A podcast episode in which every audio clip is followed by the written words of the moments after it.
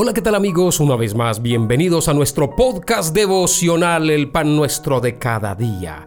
Hoy llegamos al episodio número 15 de la serie El Espíritu Santo. Soy Carlos Alberto Sánchez Ramírez, oficial capellán cristiano, y muy feliz de llegar nuevamente con este podcast devocional para hoy. Bienvenidos.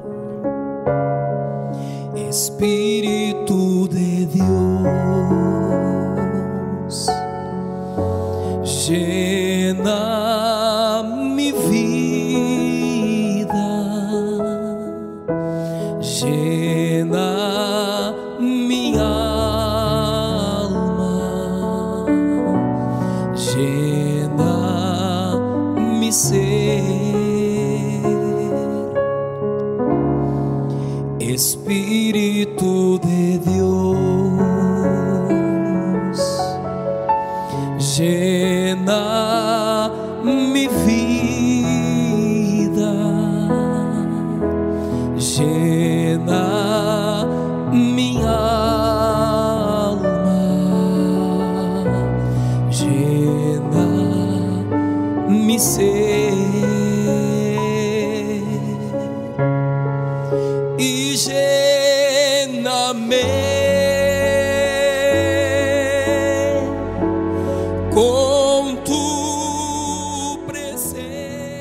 En Gálatas capítulo 5 versículo 22, 23 y 24 dice, Mas el fruto del Espíritu es amor, gozo, paz, paciencia, benignidad, bondad, fe, mansedumbre y templanza.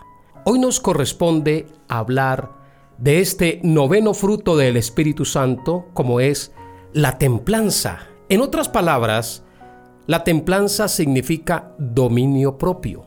Este fruto, aunque está al final de la lista, es de vital importancia para llevar una vida cristiana agradable a los ojos de Dios y es una señal distintiva de que somos nuevas criaturas en Cristo.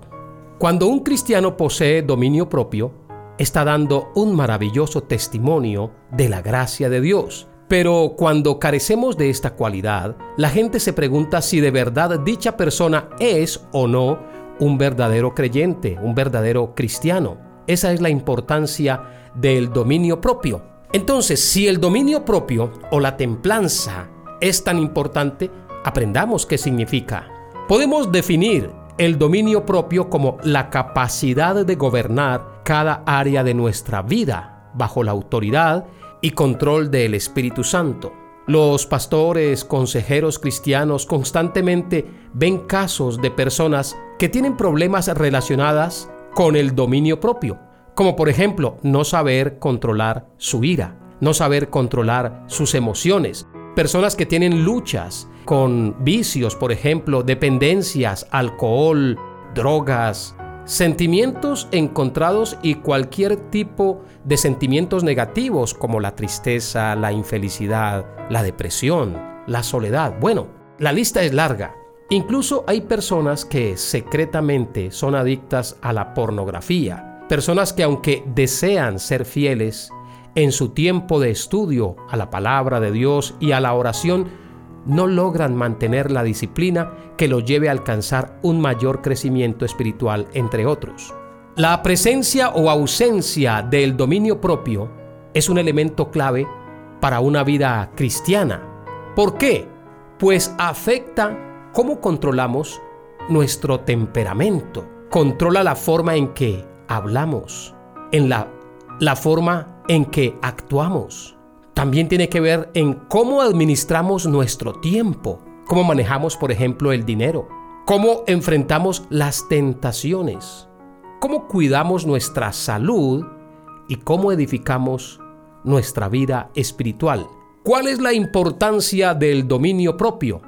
Proverbios capítulo 25, versículo 28 dice, como ciudad derribada y sin muro es el hombre cuyo espíritu no tiene rienda. El dominio propio es un muro de defensa contra los deseos pecaminosos que batallan contra nuestra alma. Es importante tener claro que los deseos en sí no son malos, sino que son malos cuando se tratan de satisfacer por medio de cosas ilícitas. Por ejemplo, hay un deseo de intimidad entre el hombre y la mujer para la conformación de una familia. El problema es cuando esos deseos se buscan satisfacer de forma contraria a la palabra de Dios. Otro caso se puede aplicar, por ejemplo, en la glotonería, donde comer se convierte en una adicción, la pereza, dormir en exceso, la sexualidad y otras inmoralidades. ¿Cómo podemos adquirir dominio propio? Bueno, en primer lugar debemos depender de Cristo y permitir que el Espíritu Santo controle cada área de nuestra vida. Segundo, debemos conquistar nuestras pasiones y deseos siendo responsables de nuestro crecimiento espiritual por medio de la palabra de Dios. Cuando Dios le dijo a Josué que conquistara la tierra prometida, le ordenó también que se esforzara y fuera valiente. Josué 1, 8 y 9 Hoy nosotros debemos esforzarnos en la gracia, en la obra terminada de Cristo Jesús. Mi querido amigo, debemos controlar nuestros cuerpos, nuestra mente, lo que vemos, lo que oímos, lo que conversamos incluso. Debemos controlar nuestras emociones, la ira, el enojo, la amargura, el resentimiento, la autocompasión, Debemos controlar nuestras finanzas personales, es decir, administrarlas bien, lo que gastamos, en qué lo gastamos e incluso lo que damos generosamente debe ser bien administrado y bien direccionado. Debemos controlar la lengua para no entrar en murmuraciones, chismes, vulgaridades, malas palabras. Debemos controlar las relaciones interpersonales, es decir, con quién pasamos nuestro tiempo como dice la Biblia, digo pues, andad en el Espíritu y no satisfagáis los deseos de la carne. Si Dios nos presta la vida, volveremos a hablar de el Espíritu Santo en este podcast devocional El Pan Nuestro de cada día. Recuerden las palabras de nuestro Señor Jesucristo. No solamente de pan vivirá el hombre, sino de toda palabra que sale de la boca de Dios. Hasta pronto.